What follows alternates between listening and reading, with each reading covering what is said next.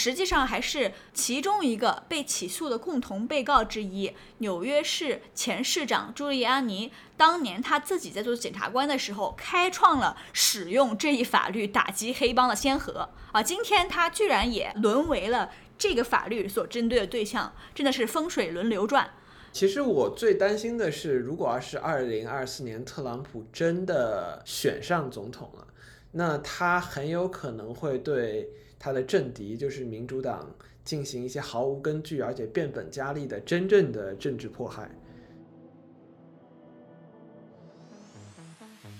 大家好，欢迎收听美轮美奂 The American Roulette，一档深入探讨当今美国政治的中文播客。我是小华。大家好，我是 Locking。大家好，我是曹启彤。大家好，我是游天龙。对我们这期又请到了二零一六年选美的创始人之一游天龙老师，大家欢迎一下，鼓掌，鼓掌，鼓掌，鼓掌。这期我们聊的一个话题是什么呢？是四审特朗普。对，就是特朗普被起诉了不仅一次，被起诉了四次。这个在美国的历史上是绝无仅有的，在特朗普之前应该是没有美国的总统被起诉过，对吧？对的。是的，而且在我们做选题的时候，当时写的这个提纲还叫三审特朗普，结果后来他又第四次在乔治亚被起诉了。觉得照这个趋势，马上就要第五次了。我们先回顾一下这四次被起诉的都是因为什么原因吧。呃，第一个是这个所谓的封口费案。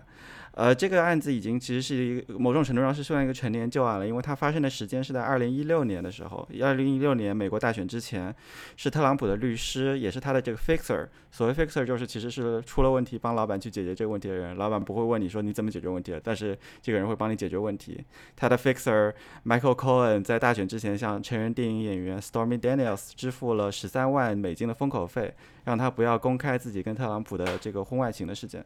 这是第一个案子。然后第二个案子是关于特朗普对于机密文件处理问题，是他在卸任之后，据称从白宫窃取了机密的国防文件，而且拒绝政府把这些文件取回。第三个案子呢是干预选举，这个案子是联邦层级对特朗普的一个起诉，他是司法部任命的特别检察官杰克史密斯。他在调查前总统及其盟友涉嫌推翻二零二零年大选的选举结果，因为我们知道二零二零年大选的时候，特朗普是拒绝承认他是输掉的了。然后第四个案子也是关于这个选举结果的案子，但是是在佐治亚州富尔顿县，是富尔顿县的检察官起诉了特朗普以及剩下来其他十八个人。罪名是，也是他们试图推翻二零二零年大选的选举结果，但是主要是针对是佐治亚州的选举结果，因为在佐治亚州，二零二零年某种程度上是惊喜也是意外，就是拜登在佐治亚州以特别微弱的优势击败了特朗普，因为佐治亚州在之前的很多年其实都是一个偏红的州，在二零二零年的时候翻盘了，但是这个优势是极其微弱的，拜登只领先了特朗普，最后是一万一千七百八十票。在我们开始讨论这四个案子之前，我其实先想问一下大家，在准备这期播客之前，大家对这四个案子的关注度是怎样的？呃，我我自己的感觉的确是，呃，这些案情非常的复杂，然后这个发生的事实实在是太多了，然后有些是跟法律相关的，有些是跟法律没有关系的。毕竟是前几个月的的时候，他是过一段时间就被起诉一次，过一段时间就被起诉一次，所以真的很有一种新闻疲劳的感觉。然后也有一位《纽约时报》的记者曾告诉我，这个案子的案情实在是太。令人感到无聊了，以至于《纽约时报》的记者，如果不是专门做政治新闻的话，都不会去关注这个案情的这个具体情况。让我听了之后，就是有点大跌眼镜，但是也挺合理的。因为我是一个在做政治经济学研究的 PhD 在读，每天都得看各种美国政治的新闻，所以我对这些案子还是比较了解的。我觉得特别有意思的一点就是，这四个案子之间其实是有一条暗线贯穿于其中的。就是从第一个案子是二零一六年选举之前，一直到最后的二零二零年选举结束之后，所以我们今天会详细介绍一些这些案件个中的联系，以及他们反映了特朗普的某些性格，以及特朗普支持者的某些特点和思维方式吧。我也赞成刚刚 Locking 的这个说法，就的确很难不疲劳，因为一开始会觉得，哎呀，这个感觉像是。正义终于发挥了作用，是吧？然后把特朗普送上了被告席。但后来他上的被告席多了以后，我觉得不管是对他的支持方还是反对方，可能大家都会疲劳。可能这个事情后来就有种常态化了的趋势。那常态化了以后，我觉得这个事情他在选举中可能发挥的这个效用也会越来越小。从我们事实民调可以看出来，不管是对他支持者还是反对者来说，冲击好像都没有那么大了。嗯，我觉得总体来说的话，我自己的感受是在第一个案子，就这个封口费案，这个起诉是最早出来的，应该是在二零二三年的三月份左右，三月底的时候。但是出来这个案子的时候，我的公司其实在这个纽约州地方法庭的这个附近，也在 Chinatown 周围嘛。然后这个法庭周围其实也是人山人海的，然后有很多人都围在周围，因为这是历史上第一个。被刑事起诉美国总统，所以说还是有很多人在周围围观的。但是总体来说，感觉不管是在社交媒体上啊，还是什么的关注度不是特别的大。但随着一个一个案情接连的到来的话，似乎很多的这个普通对政治不是很关心的民众也开始默默的关心起来这个事情了。我看到一个很有意思的指标是 MSNBC，就是美国左派的这个有线电视，然后它的收视率在第四个案子，也就是这个佐治亚州富尔顿县起诉特朗普的这个案子的时候，一度曾成为了美。国的有线电视新闻里面收视率最高的一个台，因为一般来说的话，收视率最高的台是福克斯新闻嘛。但是佐治亚州这个案子出来之后，MSNBC 的收视冲到了第一位，可以说明是有一些左派的观众是在关心这个事情的。MSNBC 还出了一档播客，是专门用来讨论起诉特朗普的，其中有五集，什么事情都没有做，唯一做的事情就是读这个起诉书，把起诉书从头到尾读了一遍，就是一期播客了。某种程度上，左派也是非常喜欢看这件事情发生，对他们来说的话，正义得到了伸张，某种程度上是有点高兴、有点兴奋的。不过，作为一个法学院的学生，我也不得不去泼一盆冷水。第一个就是这些指控文件当中所说，包括我们今天会谈论的内容，当然都是这个检方的一面之词。然后也是大陪审团在经过调查之后，他是呃不需要要求检方提供这个可能会使被告被认定无罪的这些证据的。也就是说，检方只有义务去提供一面之词。啊，所以这些指控到目前为止依然是指控而已。不过我们也会展开来说，特朗普的很。很多的这个行为完全就是在光天化日之下发生了，然后全国人民都眼睁睁的看着，所以这些东西就都不能说是阴谋了，都可以说是阳谋了。但是 MSNBC 做这种播客，说明还是有一定的需求，因为现在美国政治的一个非常显著的特征，就是所谓的基于情感态度的极化，而不是基于政策本身的极化，或者说两者都有，但是基于情感态度的极化是。近十年来上升的很明显的，所以说很多可能左派的群众，他们对于特朗普的恨意就是深入骨髓的，所以听这样的播客，某种程度上是一种缓解压力的方式吧。可能这些听众并不是真的特别在乎这些起诉书当中的这个法律语言，而只是听着觉得很爽。对，听着觉得很爽，然后对他们来说可能是做了一个 meditation 冥想的那种过程。好的，那我们现在可以开始聊第一个案子了，这个封口费啊，谁可以大概的简述一下基本的事实是怎么样的呢？这个案子它的背景呢，其实是在二零一六年选举期间，国家询问报，也就是 National Enquirer 和他的这个母公司会去寻找机会，专门去买下特朗普的一些丑闻的独家爆料权。但是他们买下这个独家爆料权之后，他们的目的并不是为了曝光，而是为了压制这些丑闻没有办法被曝光。因为他们既然买下了这个独家的报道权，他也就没有办法在别的地方继续刊登了。那么，所以这个报纸和他的母公司的高层呢，以及特。特特朗普的律师 Michael Cohen 跟这个 Stormy Daniels，也就是刚刚说的这位成人影片的导演和演员的这个封口协议书，然后呢，Michael Cohen 呢作为特朗普的律师，就去为他支付了封口费十三万美金，使得 Stormy Daniels 没有办法去公开谈论和特朗普发生过的婚外性关系。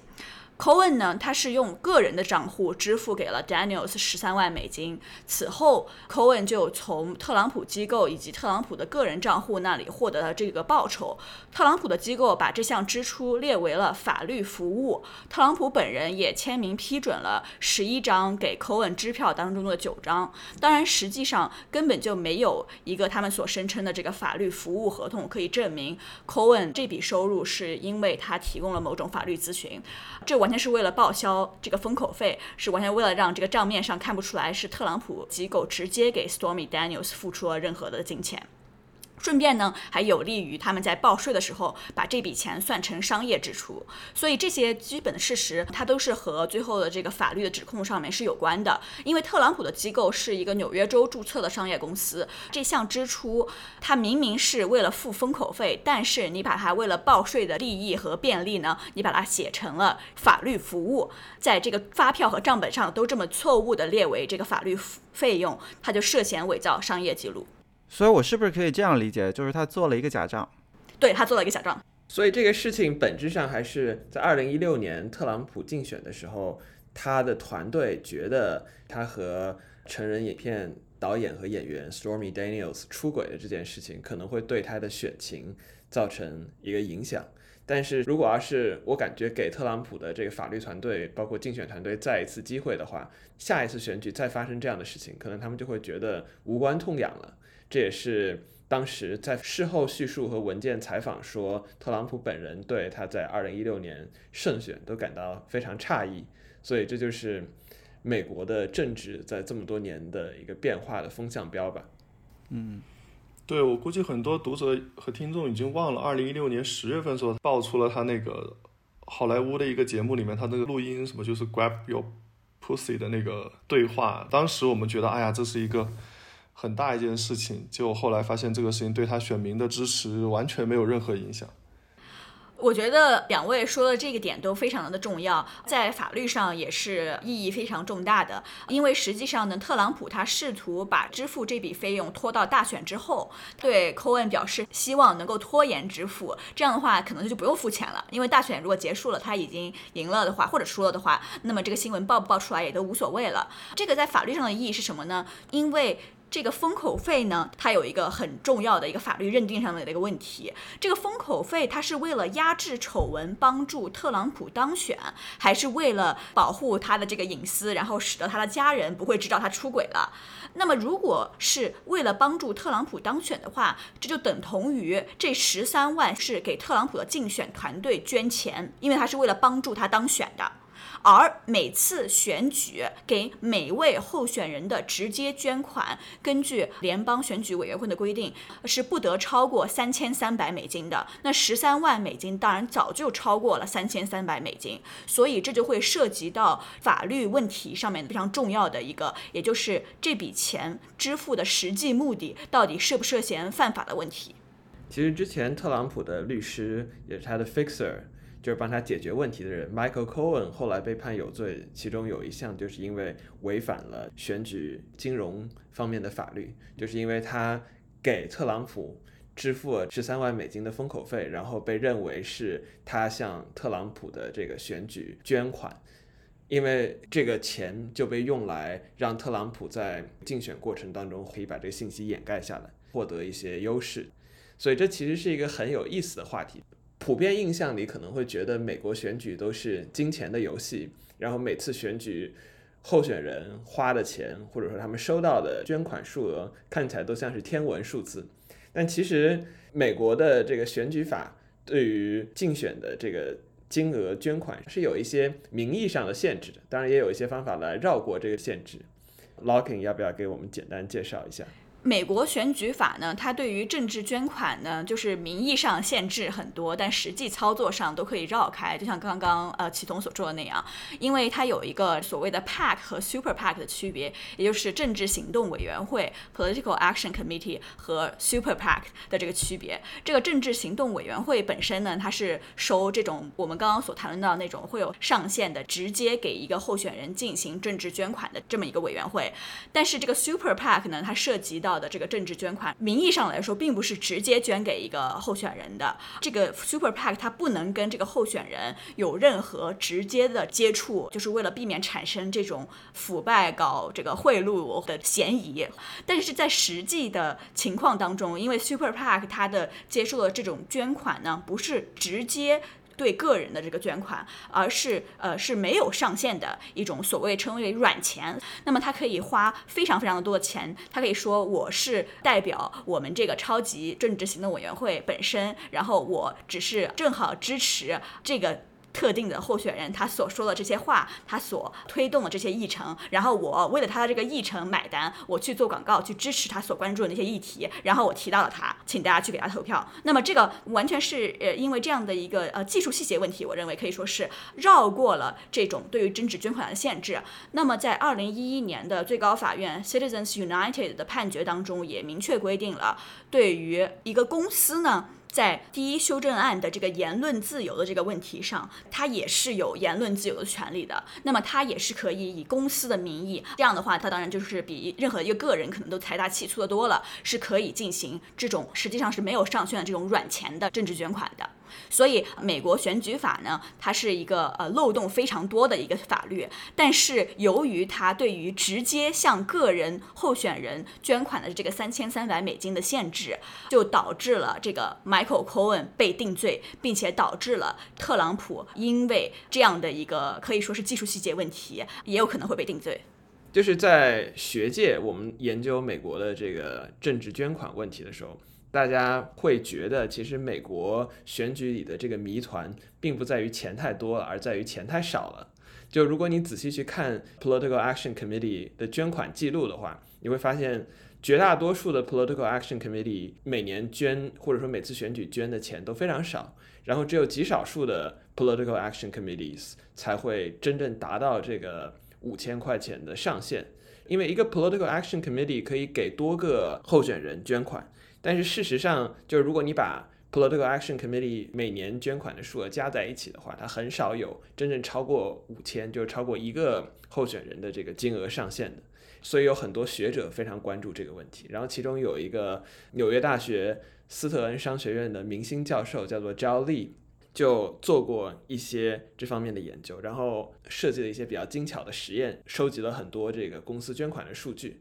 然后他就发现，这主要是因为我们之前说的这个极化的问题，就是如果你是一个民主党的捐款者，然后你发现你支持的这个 Political Action Committee 在给共和党的这个候选人捐款的话，你就不会再愿意捐钱给这个 Political Action Committee 了。反之亦然。所以说，这就使得这些 Political Action Committees 在真正的运作的时候会遇到一些限制，就是你不能两个党的候选人同时下注。所以，虽然我们或者说，很多美国的民众会觉得这个选举当中有涉及到很多的金钱往来，但是在学界研究这些这个选举金融问题的专家，他们会觉得美国选举其实并不是像大家想象的那样充斥着很多金钱啊，或者说这个并不是美国选举的一个。主要的基调，然后至于这个金钱在选举当中的作用，也是很多人研究的问题。然后现在普遍共识是，其实金钱对于美国选举结果的影响是很小的，或者说甚至是可以忽略的。但是因为这样的一种割裂，就是比如说候选人自己或者是学者的研究和这个普遍民众的认知存在的这样一种割裂，就使得普通的美国人当看到这个特朗普因为选举金融的一些问题。被起诉的时候，除了那些特别憎恨特朗普的人之外，对于中间派或者对于共和党的那些选民来说，他们会觉得这不是一个大不了的事儿，因为这个捐款的限制嘛，就是大家会觉得只是一种名义的限制，而并不是一个实际的限制。所以这些技术性问题，如果想一些其他方法的话，其实当时 Michael Cohen 或者特朗普本人都是可以绕过的。然后再加上我之前说的。可能很多民众觉得，当时这个事情即使爆出来，也不会影响特朗普最终当选。而现在所谓的左派检察官 Alvin Bragg 把这个当成一个天大的事情来起诉，就会让他们觉得有一种左派检察官在迫害特朗普的这么一种错觉。为什么我刚才有在说，是不是这个案子感觉就是做了个假账，然后做了个假账，这个事情当然是不对的。对于普通人来讲的话，可能有很多公司都是在避税啊，在做各种各样的操作。对普通民众的理解，可能这个假账跟这个避税其实也没有特别大的差别，对不对？我觉得这边可能要突出点，就是这边检方他们起诉的时候，经常最后是以税务的问题起诉，因为税务是一个美国政府非常大的一个权利，也是普通人或者是任何人都很容易会卷入的一种刑事犯罪。其他的罪名你要起诉的话，难度会非常大，但是往往是这种税务的这种纠纷，检方很容易可以占到诉讼环节的这种优势地位。所以我觉得他最后选择起诉，不是因为特朗普没有犯下其他的问题，或者说特朗普的身边的人，而是因为这个对检方来说是一个最能够拿捏特朗普的罪名而已。对，我觉得尤老师讲的非常重要的一个点，就是实际写在纸面上的这些起诉内容和美国民众认为特朗普所犯下的罪行或者错误，可能是两个稍有重合但其实不太一样的概念。然后后者又区分为是特朗普的那些支持者、共和党选民的认知和特朗普的反对者、民主党选民、自由派的认知。然后这两个之间也可能有很大的差异。虽然事实可能是类似的，但是大家对于这些事实的解读上可能有很大差异。这点在下一个案子里其实体现的非常淋漓尽致。然后就是我们先讲一下这个第一个 case 涉及的一些具体法律问题，我们让 Locking 来介绍一下。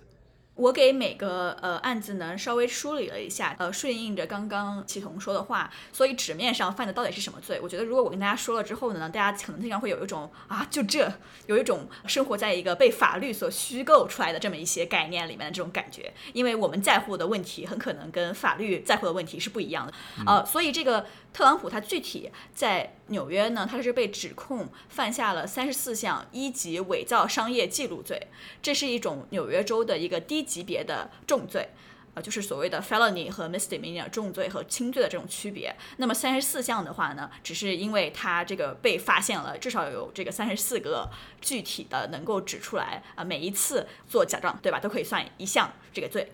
大家可能都觉得 OK，哎，做假账好像谁都做啊，有什么关系吗？但是如果你伪造商业记录，并且你伪造的这个诈骗的目的，是为了犯下其他的罪，协助犯下另外一个罪，或者是隐瞒另外一个罪行，那么这个时候你才涉嫌伪造商业记录罪。所以就是我们刚刚所说的这个，是不是 什么美国这些大公司啊，或者是是是某些位高权重的人，是不是都在做假账？他们的区别就在于，你必须得还有这么一个伪造的诈骗目的，你是为了犯下另外一个罪才可以。那么这个其他罪行可以是什么？也就是所谓的前置犯罪 （predicate crime）。这个曼哈顿地区检察官给了我们三个可能性。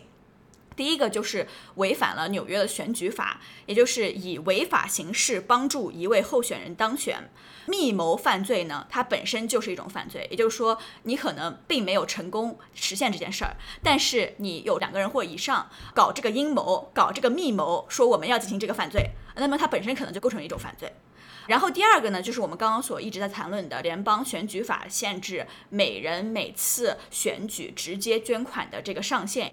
那么第三种可能性是国家询问报，刚刚我们谈到 National Enquirer，它的母公司，它的商业记录里面也存在违法的这个伪造部分，因为它涉嫌报税欺诈问题啊，所以说我们会发现。呃，这些东西好像都是在绕圈子。除了这个联邦选举法的这个违法问题以外，他好像其他事情都在试图自圆其说。那么，我想这个里面涉及的这些复杂的法律问题和民众所关心的这个现实问题当中的落差，就是为什么普遍呢对于这个案子的观感不是特别的好的。我觉得的舆论对他的关注呢，在一开始的他作为第一个起诉的案子之后，也逐渐退去。我觉得这边还有一个很大的落差，在于可能大家很多读者忘了这个案子最初从哪来。这个案子其实最初它是在特朗普第一次当选了以后，成立了这个穆勒的特别检察官办公室以后，调查他的这个通俄门案件，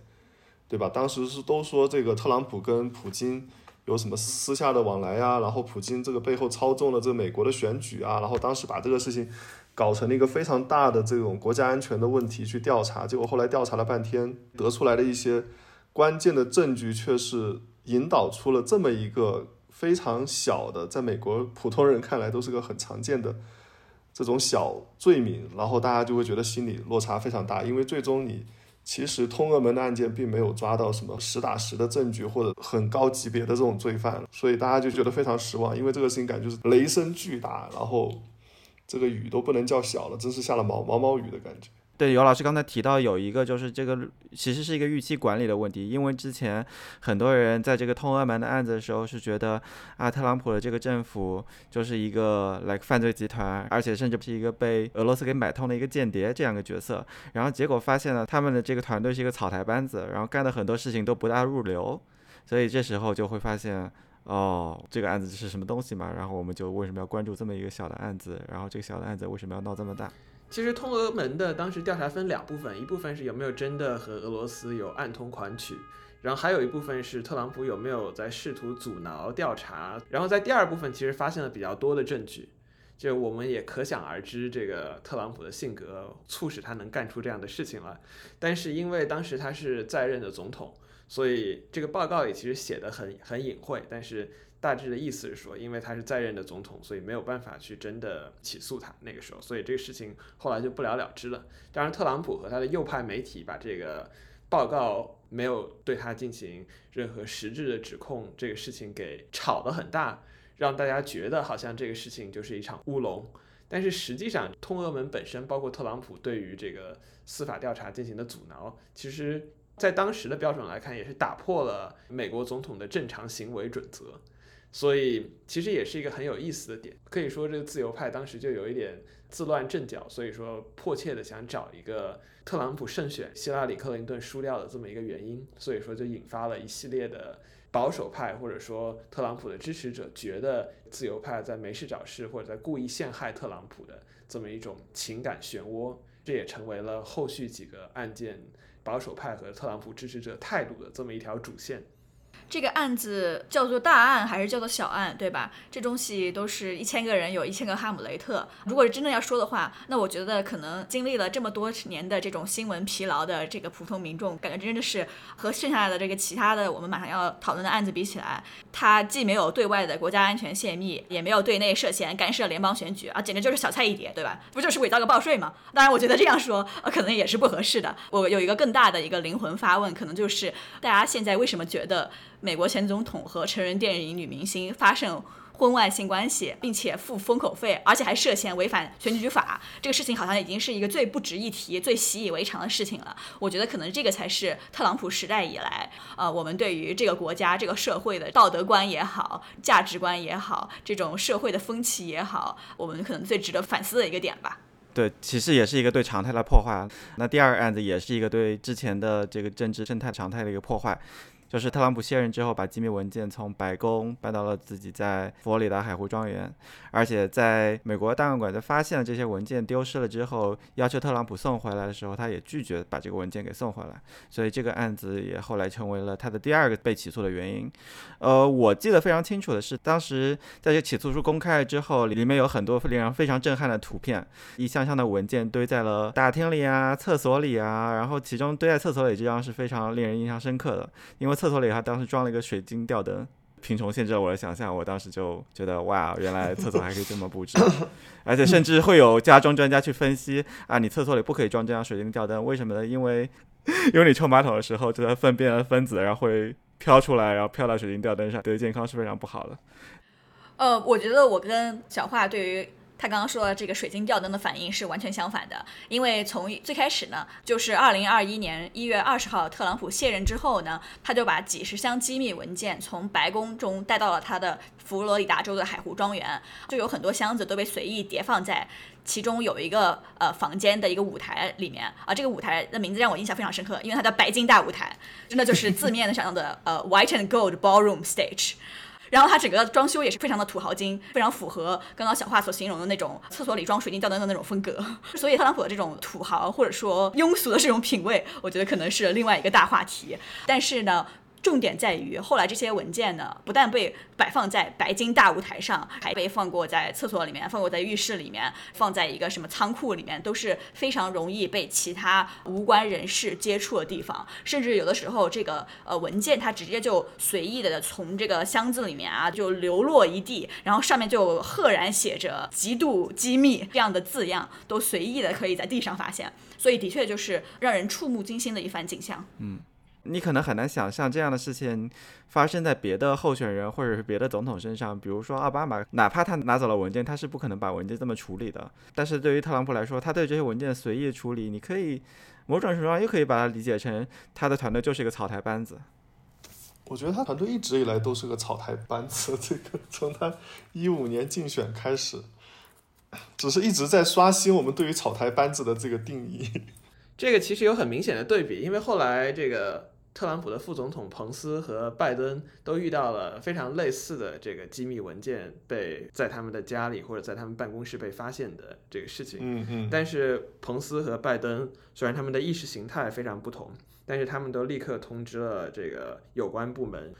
积极配合调查，把这些文件给呃收回去了。所以说，现在检方已经明确说不会起诉彭斯。然后拜登的这个案子，在我看来，除非有什么政治因素，否则最后极大概率也是不会有任何起诉。但是特朗普就不同了，因为他和这个彭斯和拜登最大的区别就在于他拒不配合，而且公然撒谎，而且极其不想把他拥有的这些机密文件交还给美国政府的有关部门。其实这是一个很有意思的事情。为什么会这样呢？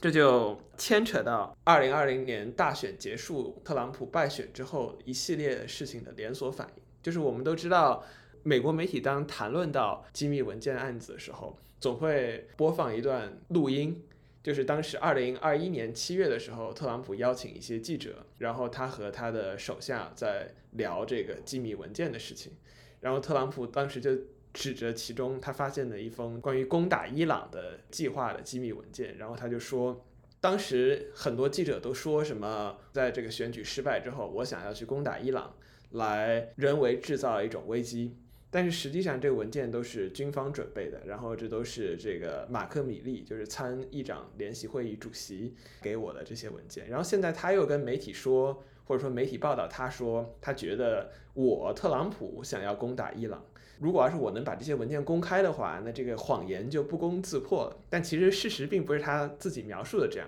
然后在这个录音里，特朗普就明确的说，他知道这个文件是高度机密，以及他当时任总统的时候本来是可以解密的，但他并没有解密，所以现在他卸任以后就没有办法解密了。所以这个就成了检方很重要的证据，来证明特朗普是知道他拥有这些文件是高度机密的，而且他现在卸任之后是没有权利把这些高度机密的文件给别人看。但是在这个录音当中，他就堂而皇之的把这些文件给助手看。所以这个事情在自由派和保守派，或者说特朗普的支持者这个心目当中，他们的解读完全是不一样的。就在自由派看来，特朗普做了一件极其荒谬的，而且极其不负责任的事情，就是他公然违反这些保密的条例，然后把这些高度机密的文件随意的给无关人员、没有获得许可的人员展示。但是在特朗普的支持者看来，这个叙事就是美国的所谓的深层政府。包括像参联会主席米利这样的军人和一些其他的职业官僚，他们想要构陷特朗普，所以他们故意放出一些对特朗普不利的消息，比如说特朗普计划攻打伊朗，来试图人为制造一场危机，来阻止特朗普把这个权力交接给拜登。但实际上是军方自己想要攻打伊朗，就是特朗普宣称的是这样，但其实并不是这样，事实的真相要更复杂。在二零二零年初开始，就有一些特朗普的极其鹰派的内阁成员在讨论，如果要是特朗普选情不利的话，可以考虑攻打伊朗，来人为制造对于特朗普的支持。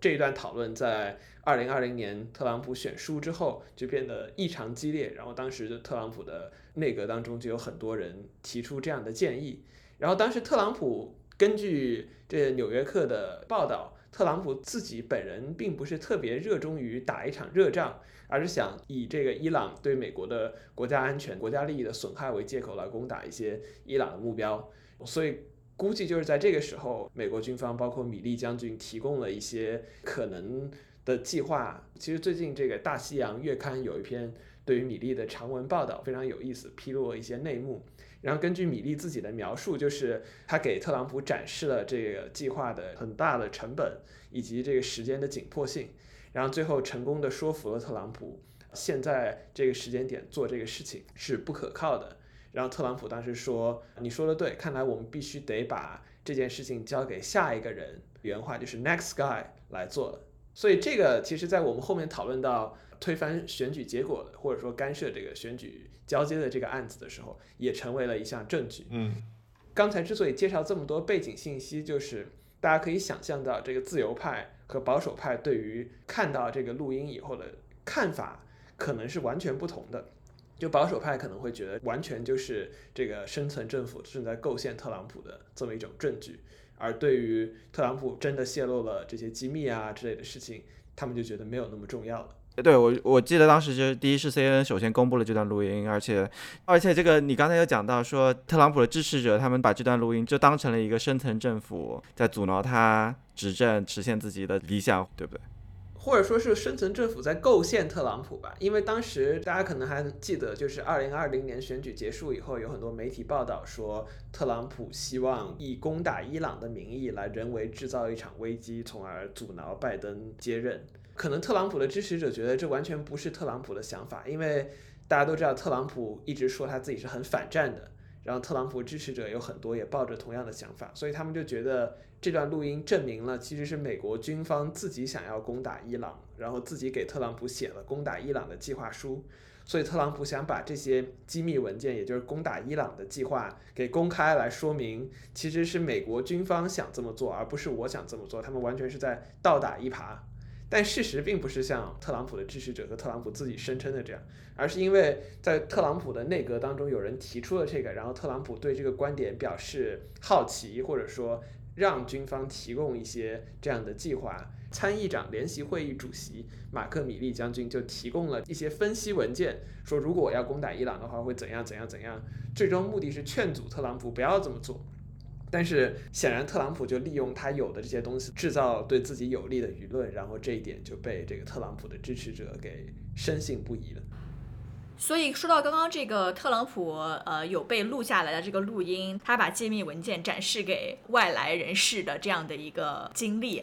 那我想。回到帮助各位梳理整个事情的调查的时间线，因为其实，在二零二一年的五月份，国家档案馆就发现有文件失踪了，所以要求特朗普将其交出。但是特朗普这个方面他一直在拖延，并且是呃最后被逼无奈才交出了一部分的这个文件。然后呢，到了二零二一年的七月份和八月份，这些可以说是不相关人士看到了这种机密文件。并且呢，在二一年的十二月呢，他的这个个人的管家和助理，这个人叫做 Walt Nota，受命搬运箱子，他就发现了很多文件都随意摊在这个海湖庄园的这个仓库地上。这个 Nota 他的角色就是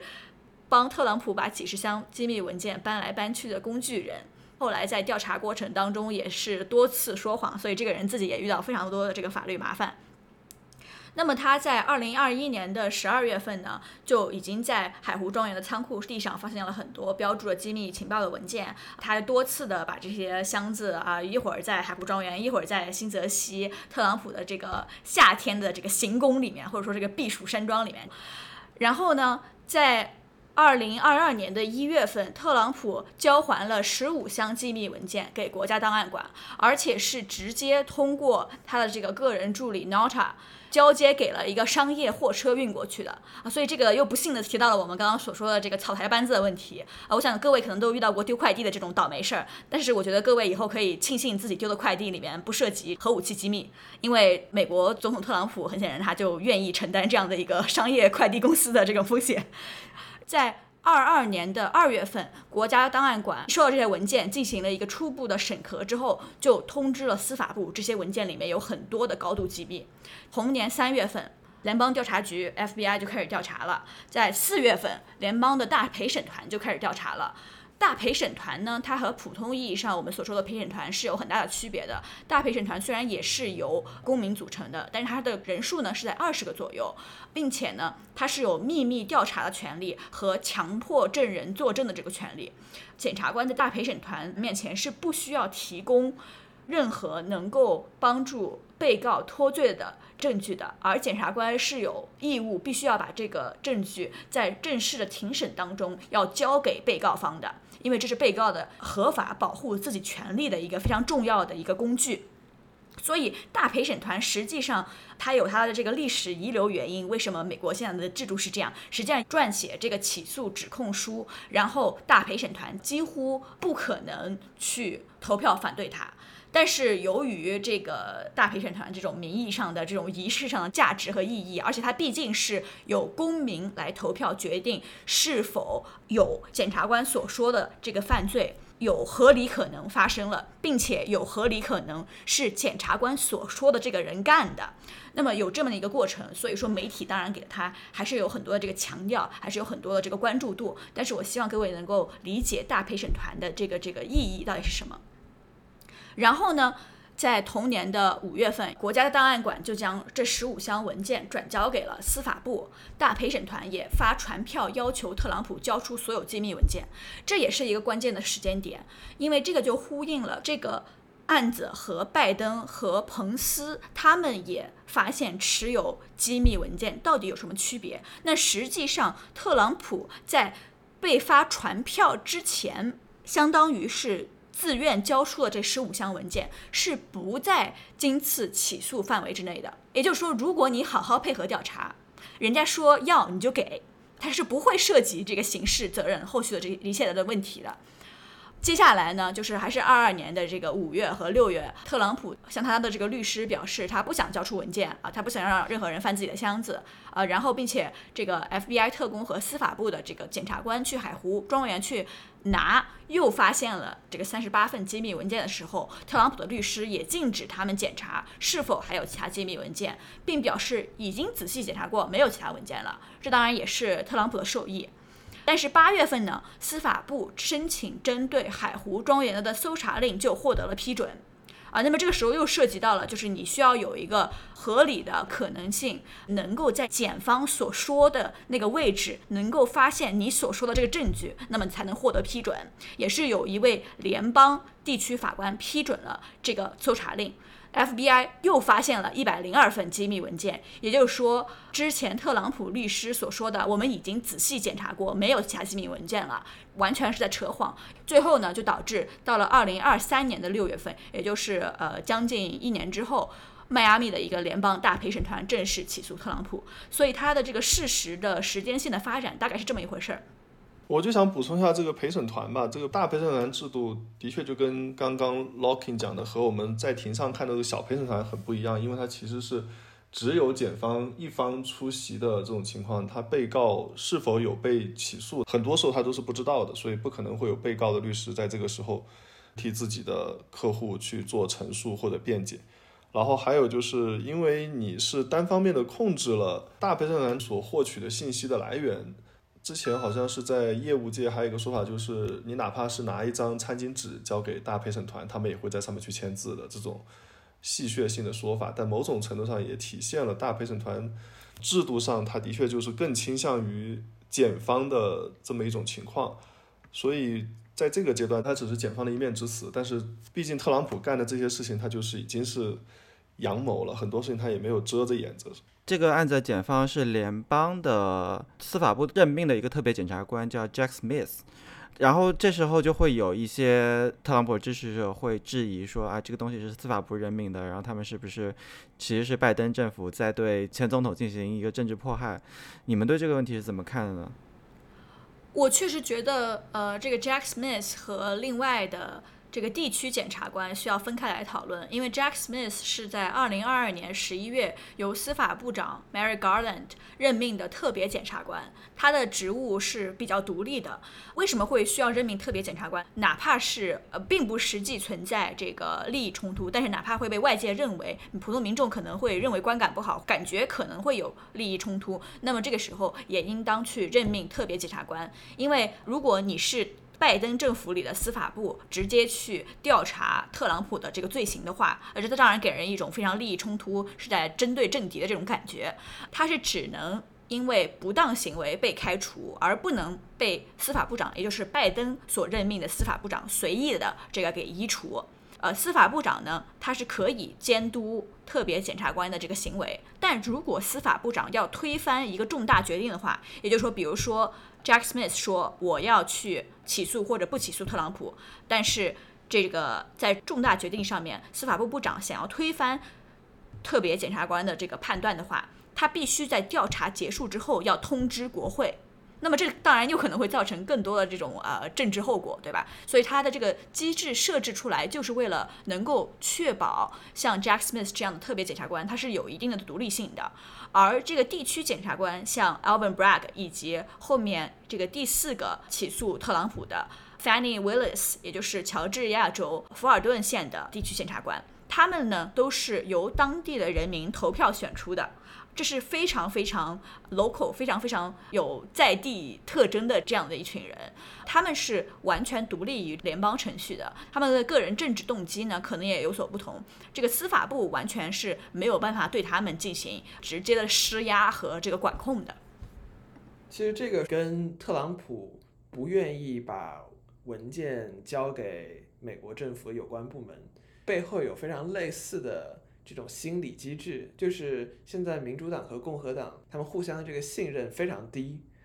这就又说回到我刚才说的这种基于情感态度的政治极化，然后这就使得一些特朗普的支持者，他们可能会觉得，即使有这些程序在，民主党的人依然有各种各样的阴谋手段来绕过这些限制，对特朗普进行政治打击。这也是为什么特朗普可能觉得，一旦把他自己拥有这些文件交上去，可能这个拜登政府就会找出各种各样的名义来，通过构陷或者说通过断章取义来政治打击特朗普。所以说，特朗普和彭斯在处理这些机密文件的这个态度，这种差异也体现了上一个时代的这个民主党和共和党的关系，和现在我们身处的这个时代美国的这个两党关系的一个很大的区别。就是两党之间的这种信任，或者说普通民众之间这种信任，已经是越来越低。希望将来的情况能够好一些，但是现在看来也是非常不乐观。对，我觉得这个，因为特朗普他在任的时候，他是把司法部高度政治化了，经常也是任人唯亲啊，然后这个经常用司法部来推进一些他个人的议程啊，甚至是利用。司法部的一些起诉来完成他的一些政治目标，或者实现一些呃选举上的操作，通过了各种方式综合起来这么使用。恰恰是因为他把司法部这么用了，而且把司法部的权力在他任内扩得非常的大，所以他自己知道司法部是一个很有可能 susceptible，很容易会被总统给滥用的这么一个部门，所以他自己会觉得说啊，那我走了以后，为了避免拜登会对这个机构进行滥用来针对到我头上，我就得把一些东西给拿走。造成了这种双方越来越不信任的这种恶性循环，因为你是基于自身的行为出发，然后碰到特朗普这么一个已经把司法部给玩坏了的这么一个总统的时候，那这个制度就会越来越糟糕。呃，所以尤老师的意思是不是有一种特朗普他自己会滥用司法部权力，所以他就觉得别人也会滥用司法部权力来针对他的这种感觉？对对对，因为他自己是做了很多在把司法部的这个高度政治化的这些操作，所以他就想他上台以后肯定会被别人用司法部来清算他，所以他就会把这个给拿走。然后，当然他也在他选民的心中塑造了这么一个印象，所以当这个案件出来的时候。他的选民就会觉得啊，这的确是新总统在开始用司法部来针对前任的这个事情。我觉得这里面有两个目的，一方面是他自己把这个制度给玩坏了，所以对这个制度不再有信任；另外一个就是他先发制人的在他的选民中间塑造了这么一个形象，以至于等这个事情真的发生的时候，选民已经不再相信这个制度它是在起到公平公正的作用。对。所以呢，还是回到呃梳理这个案件的事实。特朗普在这个案子当中到底就被指控犯了什么罪呢？首先就要谈论的一个问题就是这个文件的内容到底涉及了什么具体的机密？其中呢，包括美国和一些其他国家的这个国防和核武器项目，然后美军和其盟友的潜在军事弱点，还有如果美国遭受外国袭击的话，它的还击计划是什么？所以就是高度敏感，就是一听就知道是。极度机密的信息，但是呢，这里要注意的是，最最最机密的文件其实并没有出现在这个指控当中，因为刑事案件当中，被告有权查看用于指控自己的证据，所以为了避免这些信息在庭审当中被公开，检察官和情报机构会商量着来，然后选择足够导致严重后果，但不是敏感到根本不能冒上庭风险的文件进行指控，所以大家可以想象到特朗普。的那几箱子，就是他最后被 FBI 直接搜了他家海湖庄园之后，才发现那些机密文件，到底其中还有多少这种国家机密的这个宝藏在？然后呢，他具体被指控的罪行是三十二项有关未经允许保留国家机密文件的罪行，这其中涉及的是美国一九一七年就通过的反间谍法，具体的条款是故意保留国防信息，并且未将其交付给有权接受该信息的美国官员或雇员，最高刑期可以达到十年。那么呢，因为他又有妨碍调查以及向联邦调查人员做出错误虚假陈述的这个问题，所以这些也都是分别本身都是构成犯罪的。嗯嗯，我们现在进入下一个案子，这个案子是关于干预选举的，同样是这个司法部人民特别检察官 Jack Smith 在调查的这个案子。这个案子是特朗普和一名同谋试图利用2021年1月6号这个国会大厦发生的暴力和混乱，然后给议员施加压力，让他们去推迟这个选举的认证，然后同时呢，也给当时的副总统彭斯施压，试图让他推迟确认拜登当选总统这样一个事实。现在特朗普竞选团队，当然是就否认了这些指控。Loki，你可以现在讲一下他具体的这个指控以及罪行是怎么样的？好的，这个就涉及到呃密谋 conspiracy 这个犯罪，又是一个绕不过去的法律所构建的一些概念，可能会让大家觉得特别的虚无缥缈。它的具体的定义是两人或以上共同同意进行某个犯罪，或以违法手段达到合法目的。也就是说，你们两个人或者以上，只要你们俩都同意进行某个犯罪，这件事情本身就是在犯罪。但是呢，检方呢有时候需要证明其中至少一人进行了某种推动这一密谋的明显行为 （overt act），或者是每个人都是知情且故意参与密谋，而不是出现了一些认知上的错误或者失误。所以说呢，这个密谋犯罪呢，它是必须要有一个目标罪行的。你要谋什么，对吧？你不能说我今天。我密谋吃个鸡蛋灌饼，这肯定不叫密谋。你必须得有一个作为你的目标的一个独立的犯罪。所以这又涉及到我们刚刚所说的这个在纽约的案件当中就谈论过的这个前置犯罪 （predicate crime）。所以呢，这个案件在联邦干涉选举一案当中就有三项这个目标罪行。第一项呢是密谋欺诈美国政府。这里具体涉及的呢，就是推翻二零二零年总统大选结果。虽然特朗普明知选举出现大规模舞弊的这种说法是完全错误的，检方需要证明特朗普密谋欺骗美国政府，而且使用了不诚实或欺诈的方法和手段，并且有一个明显行为。那么特朗普当然会说他是诚实的啊，因为他真心相信自己已经赢了。所以说，这个是关于这一项指控的主要争议点，就是特朗普他到底有没有真心相信自己赢了？但是后面两项密谋犯罪的这个目标罪行，他是不需要证明特朗普真心相信自己赢了这件事的。第二项呢，就是密谋阻碍官方程序。这个官方程序指的就是承认选举结果，各州派出的这个选举代表团 （Electoral College） 在国会走这个。程序上的这种投票的这种可以说是仪式，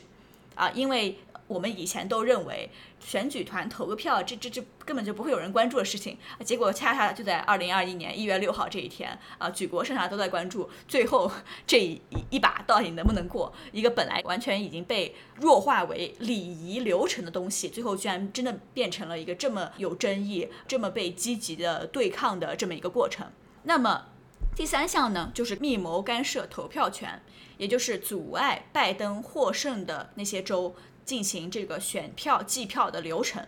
所以这三项呢，都是可以构成密谋犯罪的这个目标罪行。那么，如果你的目的是这些，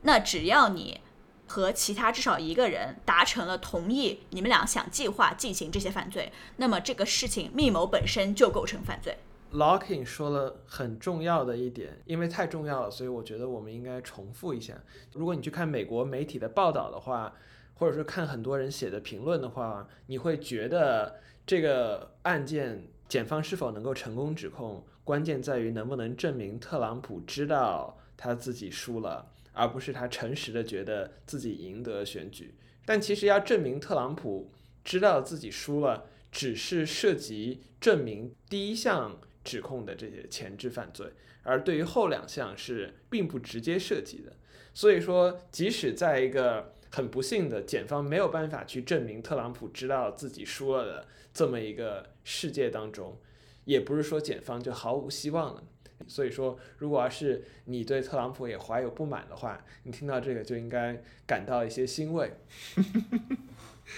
因为这个案子直接绑定的是这个二零二一年的一月六号暴徒冲击国会山，很多的这个特朗普支持者因为一月六号这个事件，然后被起诉、被定罪。但是特朗普被起诉的这个案子是跟这个骚乱没有直接的关系的，对不对？对的，这个政府或者说这个检方在选择起诉什么样的罪行的时候，他们有一个策略选择。就虽然一月六号煽动这个骚乱，在我们看来可能是一个非常严重的。直接颠覆了美国这个民主体制的，或者说试图颠覆美国民主体制的这么一个严重问题，但是就是因为你很难去证明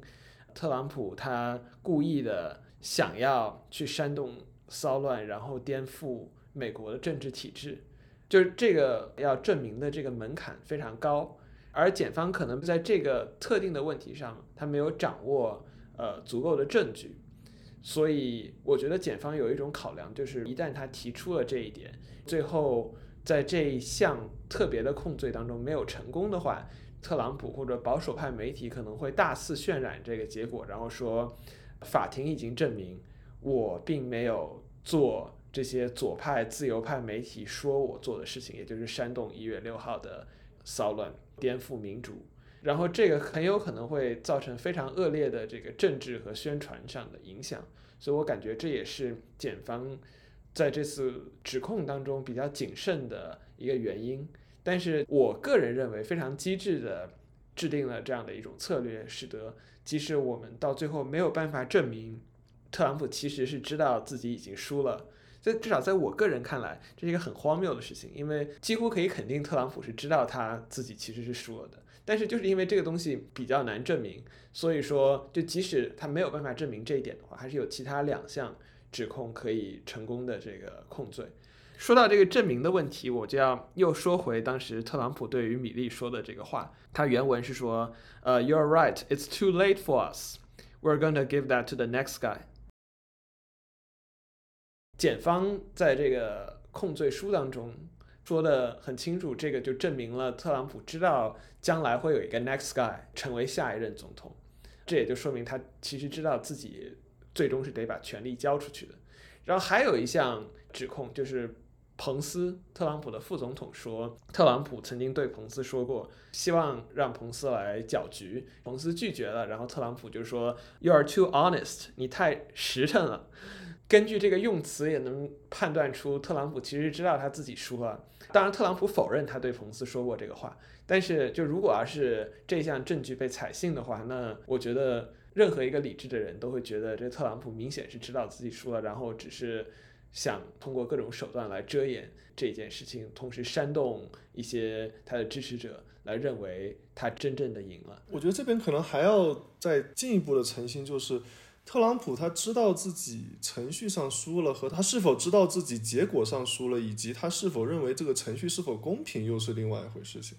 他可能知道自己输了，但他觉得他这个输的结果是因为民主党在程序上做了假，比如说什么用那些没有身份的人去投票啊，或者是这个机器被人黑了呀，什么之类的。他可能知道自己现在的确票数是不够，但他觉得这个结果本身是一个伪造的结果。这一方我觉得才是检方最难去证明的，因为你可以证明他知道他可能结果上是输了，但他可能并不觉得程序是一个公平公正的程序，所以他才想在程序上去下手。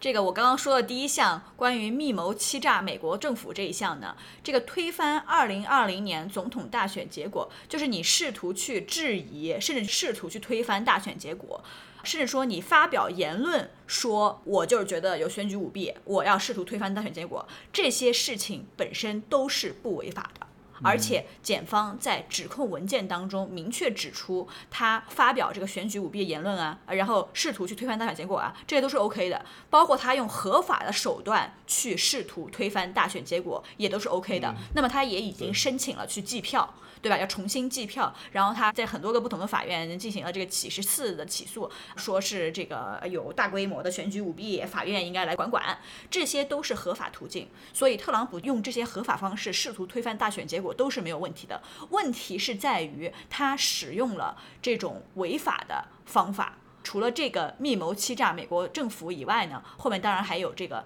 密谋干涉投票权，还有密谋阻碍官方程序这两项。那么这两项的。重要点就在于你的言论本身是不会被治罪的，不会因言入罪的。但是你的言论是构成了另外的独立的犯罪的一个构成要件。那么这个时候，你的言论本身就可以证明你构成了密谋这项犯罪这个罪行本身的这个构成要件。所以，关于特朗普。这次被指控这三项密谋犯罪，确实在保守派的圈子里面也有很多人提出质疑，说这是不是因言获罪？但是其实不是，它的区别就在于你是不是用你的言论去试图推动，用一个违法的方式来推翻大选结果。嗯，我刚刚只是觉得就是这边的 mens rea 比较难理清楚，特别是对于普通人来说，即使对于检方来说，他现在这个要证明他的这个犯罪意图也是非常的弱的。这个案子现在是会在 D.C. 是吧？是在华盛顿进行开庭。呃，对，所以说这个案子呢，特朗普当然会努力的试图把它移到其他的辖区去，因为联邦法院有三级，这个联邦地区法院有非常多个，所以说他在 D.C. 这样一个地方去选拔他的陪审团，那么能选出来的人口构成肯定和在乔治亚能选出来的。陪审团的人口构成是非常非常不一样的。特朗普肯定希望能够不要在 D.C. 这样的一个自由派非常的多，而且黑人居民和其他少数族裔居民也非常多的城市对他进行审判，因为这种人口构成以及呃对他的这种憎恨的这种指数的这种可能性，都可能比在其他的地方要高很多。那在这里是不是也可以简单的介绍一下这个陪审团是怎么选出来的？就是陪审团他们的构成是怎么样的，以及。不管是检方啊，还是辩护的一方啊，然后他们对陪审团的这个选择是有怎么样的影响的？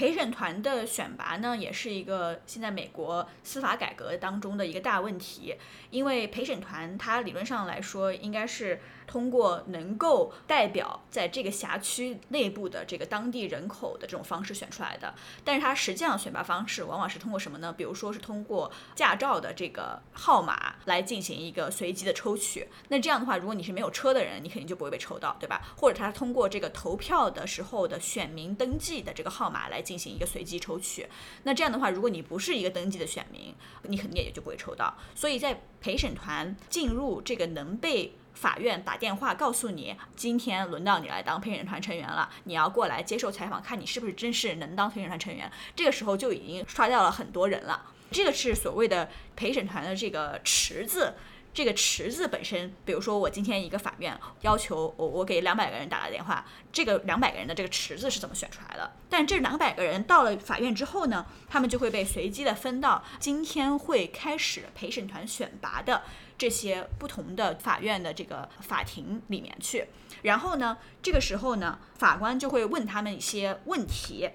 就是每个辖区会具体操作上有些不同，但大概的意思呢，就是说最后肯定会进入一个法官要一个一个去审核这个陪审团成员他们的这个资质是否能成为一个合格的陪审团成员，然后呢。在这个当中呢，就有一个非常被人诟病的一个工具，也就是检方和辩方呢，各自都往往会有大量的机会进行抗议陪审团成员。也就是说，如果一个陪审团成员有任何一方看他不爽，因为任何原因，他们都可以选择使用一次自己的这个抗议的权利，并且是可以不加质疑的直接使得这名。潜在的陪审团成员没有办法真的做到陪审团当中去，那么大家就可以想到这样的一个流程，传统上来说，说白了就是检方在大规模的抓捕黑人，然后在同等犯罪的情况下，他们都会不成比例的多抓黑人被告。这个时候呢，检方就很有动机去把这个陪审团当中的黑人陪审团成员全部通过这种抗议、这种 peremptory strike 的方式把他们全部都搞掉，这样剩下来就只有一个纯白人的陪审团。那么就形成了大家对于美国的一些了解上也好，还是从电视剧上所看到的一个非常难看，然后也非常非常让我们对程序正义失去信心的这么一个场面，也就是一个纯白的陪审团去审理一个黑人被告的案子，往往就是通过这个过程得来的。那么除了这种几乎是无理由的抗议，当然了，理论上来说，宪法规定或者说最高法院告诉我们，宪法规定你是不可以以种族或者性别为你的实际的原因，去把这种潜在的陪审团成员进行抗议和排除的。但实际操作当中，只要你能够想出一个看似中立的理由，那么法官就往往不得不让你去行使这个抗议和排除的这个权利。除此以外呢，如果你能说服法官，你是额外的有合理的原因可以说服法官，这个陪审团成员他就是不够格，不符合在。今次的这个审判当中承担陪审团义务，比如说这个人潜在的陪审团成员本人，他曾经是一个强奸案的受害者，那么这个人他现在在今天这起强奸案的判决当中，他还能不能是一个够格的陪审团成员，这就是一个很大的争议。检方当然会说，我们生活在一个性别极度不平等的社会里面，这个强奸案、性侵犯。发生的概率比我们之前所想的要高许多。被告并没有权利获得一个没有任何一个强奸案受害者在的陪审团来审判他的权利，因为我们不活在这样的一个极少有女人被强奸的社会里。啊，但是辩方他当然会说啊，这个陪审团他是带有之前自己遭受的创伤，他没有办法公平正义的判断眼前的事实和眼前的案子，所以这个陪审团的这个选拔诟病非常的多，它的争议也非常的大，也是确实是一个司法改革的一个学界和政策界都呃有非常多的讨论的一个问题。嗯，陪审团的这个选拔，的确它存在很多程序上可以被操控的情况。就比如说，很多人其实是不愿意做陪审团的。他们即使收到了要他们去做陪审团的信，大多数选择是不去。他们会找各种理由去跟法院写信说啊，我因为这个原因那个原因不去做陪审团的话，他会给报酬，但报酬其实非常非常低。所以很多人是不愿意做陪审团的。而且有时候，如果你是这种刑事案件的话，特别是像特朗普这种案件，你持续的时间会非常长，你不知道你进去了以后会遇上什么样的案子。有的时候，如果是那种。证据确凿的案子可能还好一些，如果是这种双方争议很大的，比如像以前 Simpson 这种案子，一审审，有时候审几个月，或者审甚至搞一两年的那种，那你可能你的很多事情都会被耽误，所以很多人是绝对不愿意去做陪审团这种事情，所以这样导致就是，比如说什么样的人愿意做陪审团，就是失业的人可能比较愿意做，对吧？退休的人可能比较愿意做，在这种情况下，你就形成这种自我筛选的这种机制，它潜在的这个 pool，它就是一个不具有代表性的 pool。然后等到你进到这个筛选的过程的时候，其实也不仅仅是法官可以提问题，双方这个都可以提问题。而且陪审团它设立的目的是为了选拔一些没有偏见的人，但实际上双方想达到的目的是，我要表面上找一群看似中立，但其实他们心里都有一些不为人知的偏见的这么一群人出来。就比如说像刚刚 Lockin 讲的这个强奸案，假设我能够找到一个他心里对强奸这个案子这个事情已经是形成了偏见，但是你从表面上看不出来的这么一个陪审员，那是最好的。不管他是倾向于哪一方，我就能找到这个。美国一些律所从七八十年代就开始，他们会请一些那种呃社会心理学学家来设计这种问题。这个问题可能你问出去的时候，看似和这案情没有什么关系。但他能够根据你的回答来判断出你心里的浅层意识对于这个案件的倾向性是什么，然后再告诉聘用自己的这个律师你是否该选择这个人。当然，有的时候是一些问题是比较简单来判断他是否有中立性，比如说你对这个案情事先是不是有看过相关的报道啊，或者是什么之类。但有些案情，比如像特朗普这种，你很难不看到相关的报道，那这时候你问这问题可能就没有什么意义。但是如果你问些其他的问题，你可能就能判断出这个人是不是厌女啊，是吧？这个人是不是有浅层的这种种族主义倾向，但他平时没有表现出来啊，表面上看起来是一个普通的群众，是吧？但是他心里其实是有非常深层的这种种族主义的这种倾向，那他可能会倾向于特朗普。但是你对方可能又找不出把他给剔除出去的这种理由，所以双方在这个时候其实会用很多这种社会科学的一些手段，把这个结果尽量向自己有利的这个方向去扭曲。那最后抽选出来的人，其实在这边。咱们社会科学可以发挥的空间还挺大的。对，包括陪审团呢，现在在非常重要的案件上面，只要你有钱，你就可以提前去雇一些普通的人来当你的这个模拟的陪审团，然后让他来听你的律所，直接把这个案子在他们面前打一遍，然后看什么样的策略能够行得通。所以这样的这种模拟审判，然后模拟陪审团，已经是在法律行业当中非常成熟的业务了。所以这也就导致，比如说。呃，之前那个 Kyle Rittenhouse 他枪杀了两名抗议者的案件，最后他被判无罪。实际上，他的律师就进行了三次模拟陪审团的这么一个练习，其中只要 Kyle Rittenhouse 本人不进行作证的话，也就是说，他作为被告本人，他如果不进行作证的话，他就会被判有罪。他如果自己站上证人席，然后为自己的自由发声，然后去哭，然后去说自己有多可怜，然后完全不是故意去杀他们的，是为了自卫什么的，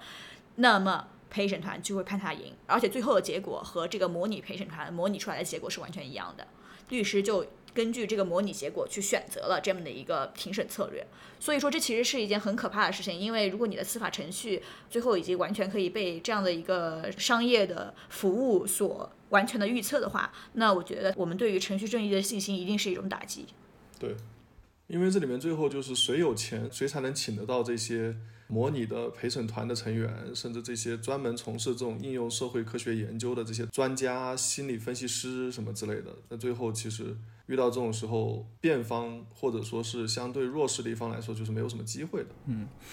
回到这个案子，现在这个案子其实庭审的日期已经定了下来，是二零二四年三月四号，选在了一个共和党初选之前的一个日子。所以检方这边是不是也希望这个案子能够尽快的了结？因为如果特朗普当选了之后，是有可能对自己进行赦免的，对吧？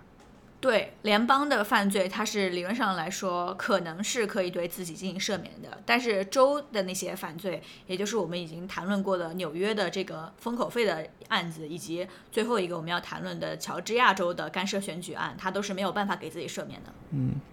那如果这个案子，因为现在庭审是在定在三月四号，如果拖的时间比较短的话，如果被定罪的话，这个定罪很有可能是能够在共和党初选之前下来的。那这时候特朗普是可能会被送进监狱，然后在监狱里面继续竞选总统了。我觉得很大的概率应该这样子是会拖的，因为这个美国的司法程序有太多的方式方法可以把这个程序给拉长，所以我觉得它只是三三月四号只是一个现在我们可以看得到的一个时间节点，但是大概率这个事情我觉得会贯穿整个竞选的周期，甚至有可能。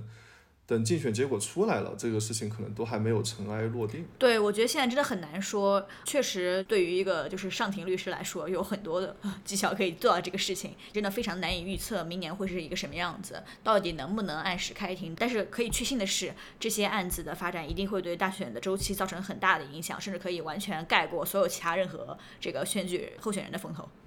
而且就是，即使是法官本人，他也可以把案件的审理给拖长了，是吧？这个很多法官本身就特朗普选的，如果他真的要把这个事情给拖长的话，你拿他一点办法都没有。他有非常充分的理由啊，我就说有其他更紧急的案子啊，或者什么，你跟其他律师在约时间的时候，把这个其他这个本来可能不紧急案子尽量往往前提啊，是吧？就把你这个 calendar 给填满了，所以这个变数非常多，你很难。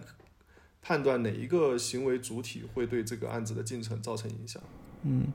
那我们现在就进入乔治亚州富尔顿县，这个也是起诉特朗普的这个案子。他的起诉理由也是关于特朗普在二零二零年干涉美国大选，尤其是这个在乔治亚州的选举结果。Loki，你可以给我们讲一下这个案子的一个简介吗？乔治亚州是拜登险胜的一个州，实际上两个人之间的差距只有一万多票，所以是卡得非常的紧。那特朗普呢，他就对这里的选举结果特别的关照，可以这么说，他特地致电给乔治亚州的州务卿，也就是负责选举的这个政府人员，让他凭空找出一万多张选票，正好使得特朗普能够在乔治亚州反败为胜。所以这个事情最主要的背景其实就是这个。特朗普呢，具体他有哪些被指控会构成犯罪的行为呢？包括他的律师在乔治亚州的这个州立法听证会上撒谎，然后还有十六个共和党人组成的这个虚假的选举代表团试图为特朗普投票。那么大家可能已经了解过这个选举代表团制度，也就是说，呃，美国总统理论上来说并不是由人民直接投票得出的，而是每个州都根据他们在国会当中参议员加众议员的人数加起来会获。获得这个州有多少这个代表团成员，然后这个代表团成员呢，传统上来说，他们都是根据本州给哪位总统候选人投票，哪哪位总统候选人在我们州赢了，我们作为选举团代表，我们也会给他投票。那么这个传统一直如此。呃，但是呢，在这个乔治亚州却发生了有十六个共和党人组成虚假的选举代表团这样的一个事情，他们试图在国会抢占这个。国会认证选举结果的这么一个契机，把票投给特朗普。好，然后还有特朗普呢和同谋指控富尔顿县两个选举工作人员偷票，然后以至于这个事情最后完全发展成了针对这两个选举工作人员的个人攻击，而且是完全没有任何事实依据，就引发了对这两位黑人女性工作人员的大规模的这种网络暴力以及这个死亡威胁，然后使他们都没有办法出门。等等等等，这样一些非常恶劣的这种行为，还有就是特朗普他的同盟复制了选举办公室里的敏感软件内容，等等等等，可以说是呃罄竹难书。那么具体这些行为，把它翻译成法律的语言，到底构成哪些罪呢？最直观可以理解的呢，就包括比如说教唆公职人员违反誓言。虚假陈述，也就是像调查人员的这个虚假陈述，然后有冒充公职人员、伪造文件以及这个串谋盗窃计算机等等等等。当然，这里指的是特朗普和他的数十个共同被告，就是一共有这个罪行。但是具体上来说，在法律上，富尔顿县的地区检察官他实际上呢，最重要的去起诉特朗普的工具，实际上叫做 RICO，RICO 就是 R I C O。Racketeer Influenced and Corrupt Organizations Act，敲诈勒索和腐败组织法，也就是乔治亚州的版本的敲诈勒索和腐败组织法。因为这个每个州很多州都有，而且联邦也有一个。这个法律呢，在联邦层面上来说，往往是用来打击黑帮的。啊，实际上还是其中一个被起诉的共同被告之一。纽约市前市长朱利安尼当年他自己在做检察官的时候，开创了使用这一法律打击黑帮的先河。啊，今天他居然也沦为了这个法律所针对的对象，真的是风水轮流转。嗯。那么这多个被告，他们进行了四十项不同的犯罪，每一项犯罪都可以作为第一项敲诈勒索和腐败组织法罪行的前置犯罪。这个又涉及到我们刚刚所说的这些这种由法律构建出来的这些呃概念。总之呢，它的实际效果就是为了在这种形成有组织的犯罪当中，专门的去特别针对那个头子去打压，把这些共谋的犯罪最严重的结果要让那个犯罪头子来承担。那么它最高刑期是可以高达二十年的。所以其实这个 RICO 这个法律。它也是一个很多法律学者都经常去批判，认为它是一个非常严酷的刑罚，因为它是一个口袋罪。当然了，呃，这些法律学者大多数人也都是自由派，所以我们今天呢遇到这个特朗普，哎，被这个 RICO 起诉了，大家关于这个 RICO 的批判突然就变得。安静了许多，肯定会有保守派的人认为这个自由派说要改良刑法，要让它变得更加公平正义啊，然后到了特朗普就不说这个话了，对吧？就很虚伪。所以，我我是完全能预料到，肯定是有很多的这个保守派的批评家会有这样的这种想法和言论。所以，Rico 当时出台的时候，其实是因为你很难把这个黑帮组织的头子给定罪，对不对？然后，所以说你需要去用各种各样下面的犯罪集团下面的这个。下级的人，然后做出了各种罪行，然后去找到一个 pattern，找到一个模式，然后通过这个模式，然后去给犯罪集团，去给黑帮的这个头目给定罪。我这样理解没有错吧？对，大家可以想一下，我们今天谈论这几个案子里面，就是多次涉及到 conspiracy，对吧？它主要强调的是，只要你有超过一个人同意进行某个犯罪，是一种共谋的这种行为，它本身就构成一个犯罪。所以 RICO 其实就是这个的一个典型，因为它就像传统上说的这个共谋的这个犯罪一样，它是把很多人。在同一个有组织犯罪集团里面进行的犯罪，都可以把它追溯到这个集团当中的每一个人，尤其是追溯到这个集团的投资当中，因为很多时候有可能是下面的这些小喽啰，你很容易抓到，但是呃，他们具体做的事情，你要如何把它算到犯罪分子头子上去，这个在法律上证明上面就有这样的一个困难。呃，所以说为什么我刚刚说法律学者会批判它是一个非常模糊的口袋罪呢？因为他是说。呃，在这个有组织犯罪集团里面的任何一个人所做的可以预测的为这个共谋出力的这样的一种犯罪行为，全都可以算到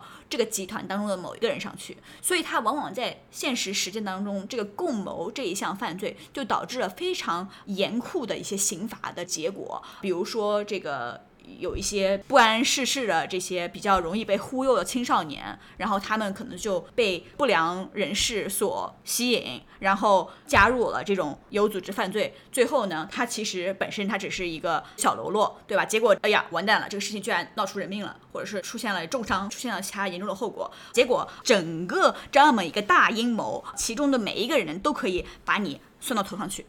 所以说，就是为什么这个犯罪它本身它是有很多的法律学者去进行这个批判的。当然了，RICO 使用的方式是我们认为公平正义的方式的话，它应该是能够达到去帮助检察官抓到犯罪头子，而不是把整个大阴谋都摁在一个小喽啰，然后结案就算了这么的一个结果上的。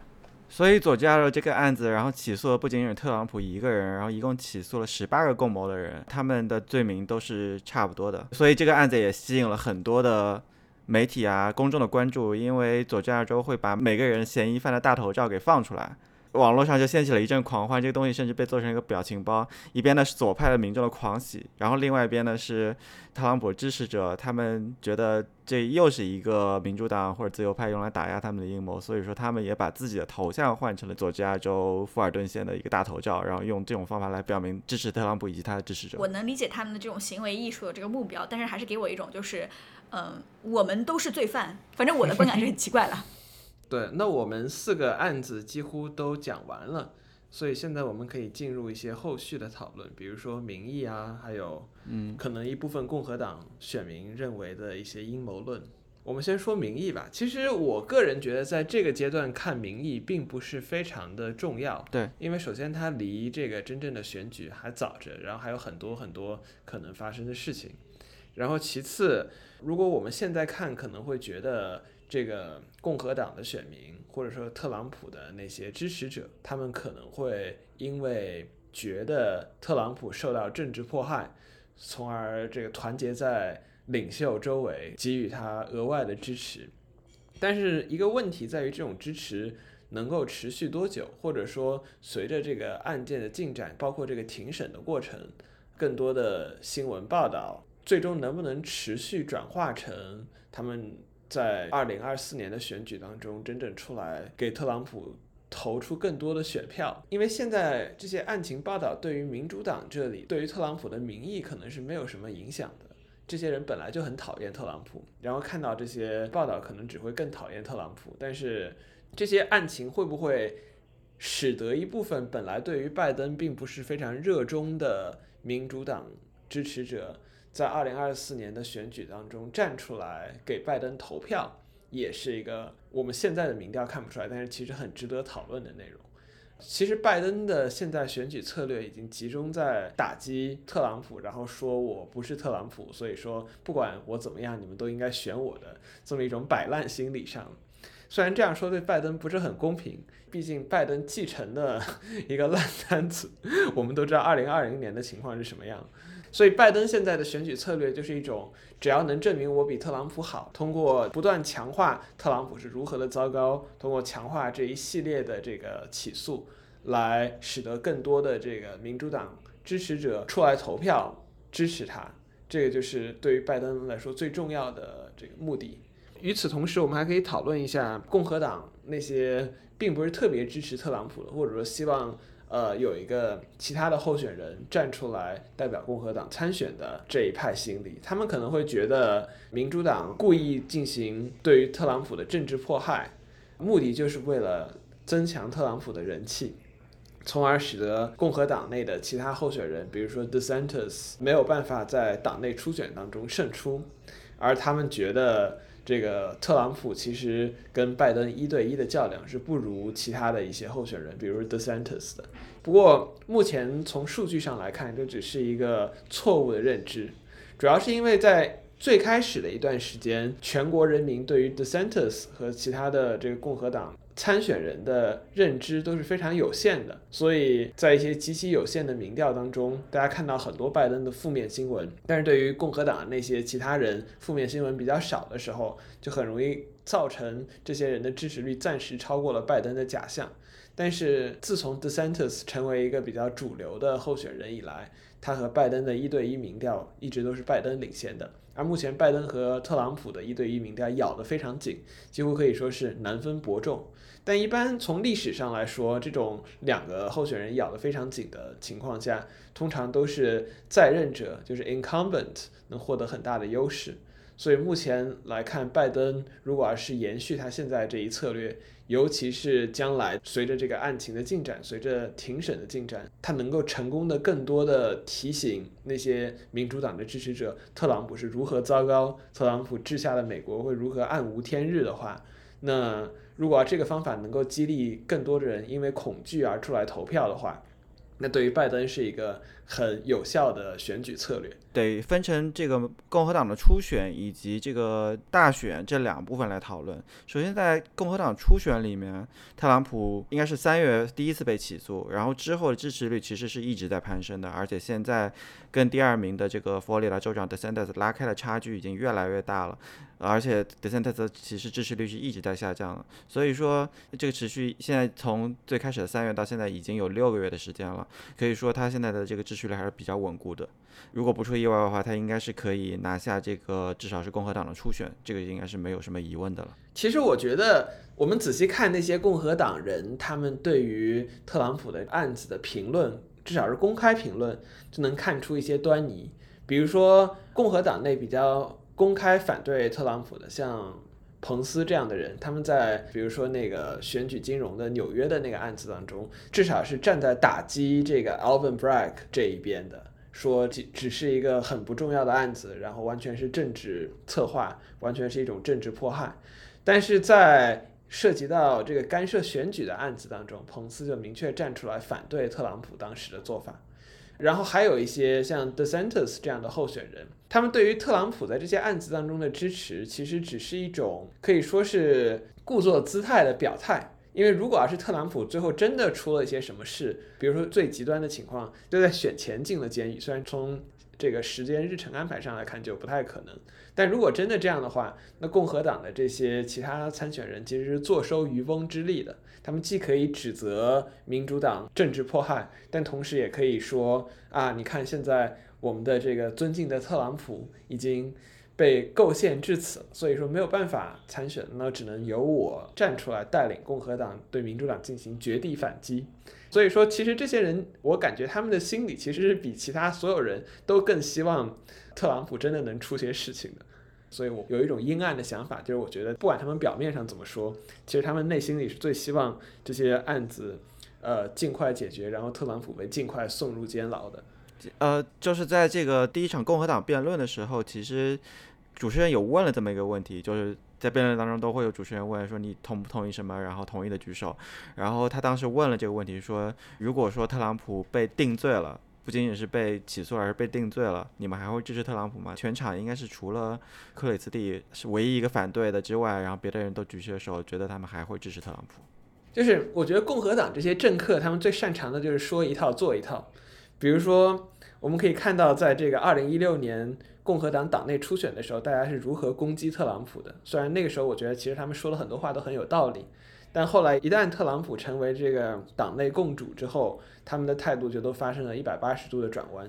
所以很多时候，这些共和党的其他的参选人面临一个问题，就在于他们没有办法公开表态反对特朗普，因为这样的话会直接使得那些支持特朗普的这个共和党三分之一到一半的这些选民彻底跟他们决裂。所以，就除了克里斯蒂和彭斯这样的人之外，这个其实彭斯也是最后不得已。除了这样的少数派之外，其他的绝大多数人，包括现在处在领先地位的 DeSantis。他们并不会公开做这样的表态，但是不表示他们的内心真实想法是如何的。然后说到这个大选，如果是特朗普成为共和党的候选人，然后民主党这边不出意外的话还是拜登的话，其实最近有一个路透社的民调，他是问了这样一个问题，就是如果特朗普被陪审团判有重罪，或者是他进入监狱正在服刑的话，那你还会支持他吗？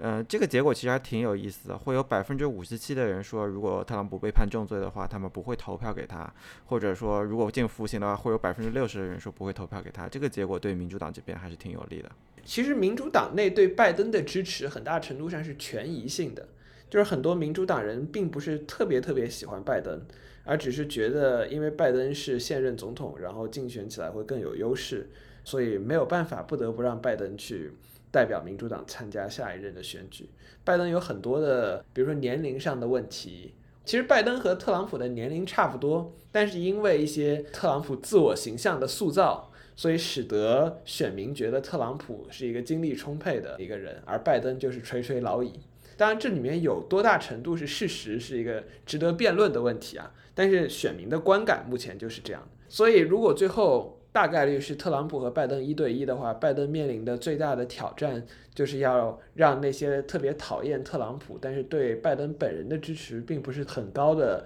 选民站出来投票给他。说到底，还是现在的这个选举都是不是说我想投给谁，而是我讨厌谁，所以我投给另外投给另外一方。这个趋势应该是没有办法避免的了。对的，其实二零二零年的时候，共和党这边面临的一个问题就是如何让激化人们对于拜登的厌恶。因为拜登其实并不是一个特别容易让人讨厌的人，不像民主党二零二零年初选的那些更加激进的候选人，其中有一些因为他们的族裔或者因为他们的性别就可以让一部分这个共和党选民天然的去憎恨他们，然后还还有一部分因为他们的经济政策、社会政策可以让这些共和党的这个选民去天然的憎恨他们，但拜登就属于不是一个让人特别能恨得起来的这么一个人。所以说，当时共和党，尤其是特朗普这边面临的一个问题，就是如何去丑化拜登的形象，人们能够激发起足够的对于拜登的这种厌恶，或者说把他跟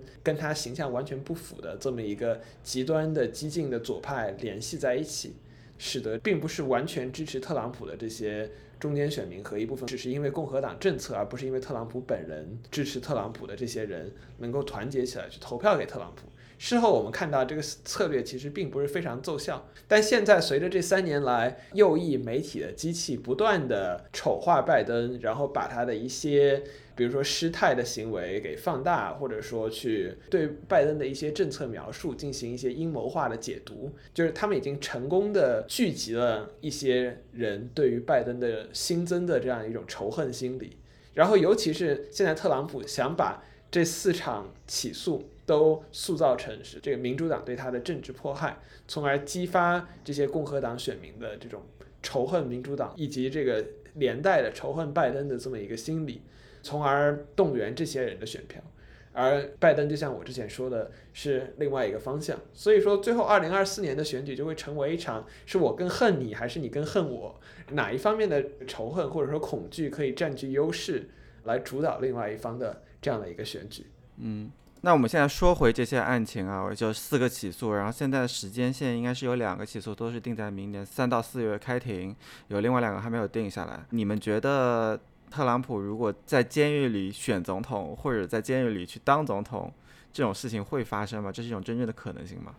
在监狱里当总统会是史无前例，但是在监狱里选总统还是有先例的。那么历史上知名的从监狱参加总统大选的人就是 Eugene V. Debs，在一九二零年的大选当中是社会主义党的候选人，当时他还获得了百分之三点四的选票，但他之前最高一次曾获得过百分之六的选票。那么在那个年代，在一九一零和一九二零年代，当然美国呃是深陷在一战当中，所以当时这个反间谍法就是我们刚刚谈论到的特朗普现在也被用来起诉的法律之一。当时的这个反间谍法里面就包括一个煽动罪，这个煽动罪呢现在已经被废除了，因为它涉及很多的限制言论自由的问题。因为 Debs 呢，他作为一个社会主义党候选人，他在战争期间还在发表这种和平主义的这个言论，然后反对征兵啊这样的一些言论，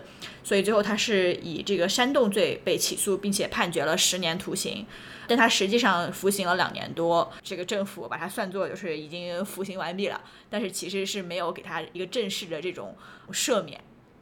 因为他毕竟还是一个非常非常有争议的人。我觉得虽然美国的这种社会环境也好，还是大众的这种传统上的政治认知也好，对于社会主义这样的一个词还是有很大的这个污名化，但是我觉得公道自在人心，他当时。在上庭的时候做的这个发言，呃，确实是非常的感人，因为那个时候美国还有很严重的这个童工的问题，还有各种各样的形式对于劳工的这个压迫的问题。他说啊，我都会跟我的这个兄弟姐妹们站在一起，等等等等这样的感人的话语。呃，我觉得在可以说是历史的法庭当中，最后为他证明了吧。当然，我相信这个特朗普是不会想蹭。这么一个，呃，历史先辈的这个光，然后把自己跟这种社会主义党候选人比的。其实我最担心的是，如果要是二零二四年特朗普真的选上总统了，那他很有可能会对他的政敌，就是民主党，进行一些毫无根据而且变本加厉的真正的政治迫害。呃，不是我们之前说的这个共和党或者特朗普支持者当中臆想出来的政治迫害，就特朗普他会觉得，因为我自己做过这个事情，所以别人也可能会利用司法部来对我进行政治迫害。而现在他经历了他第一手的，不管是他被这个自己的这个现实扭曲立场所影响到的这些支持者，还是他自己这样一种扭曲的认知，觉得自己真的经历了一场政治迫害以后。他可能会觉得其他一切都是公平的游戏，就是一切都可以继续，所以他有可能会利用美国的权力机构来对他的政敌进行真正的这个破坏民主程序的，或者说破坏民主规则的真正的政治迫害。然后这个对于美国将来的政治影响很有可能是非常长远以及非常有害的。对这点，其实泰勒是在另外一档播客里面也提到，因为特朗普其实，在二零一六年到二零二零年执政期间，他是受到了很多的阻碍的。这个阻碍，你不管说是来自于立法机构和司法机构，还是说来自于行政机构本身，或者说就是保守派喜欢用的这个词，所谓深层政府，一些技术官僚，然后对他的各种各样的行政指令进行阻挠。现在特朗普的支持者可能已经反应过来了，所以他们在二零如果二零二四年当选之后，可能的确会对这个政府机构进行一个大清洗。所以我们又回到了这个主题，也就是二零二四年又是一场轮盘赌了。感谢大家收听美轮美奂 The American Roulette，欢迎大家通过邮箱联系我们。如果你想支持我们张这样节目继续做下去，请考虑每个月给我们捐款，众筹链接以及邮箱地址会放在文案中。谢谢大家。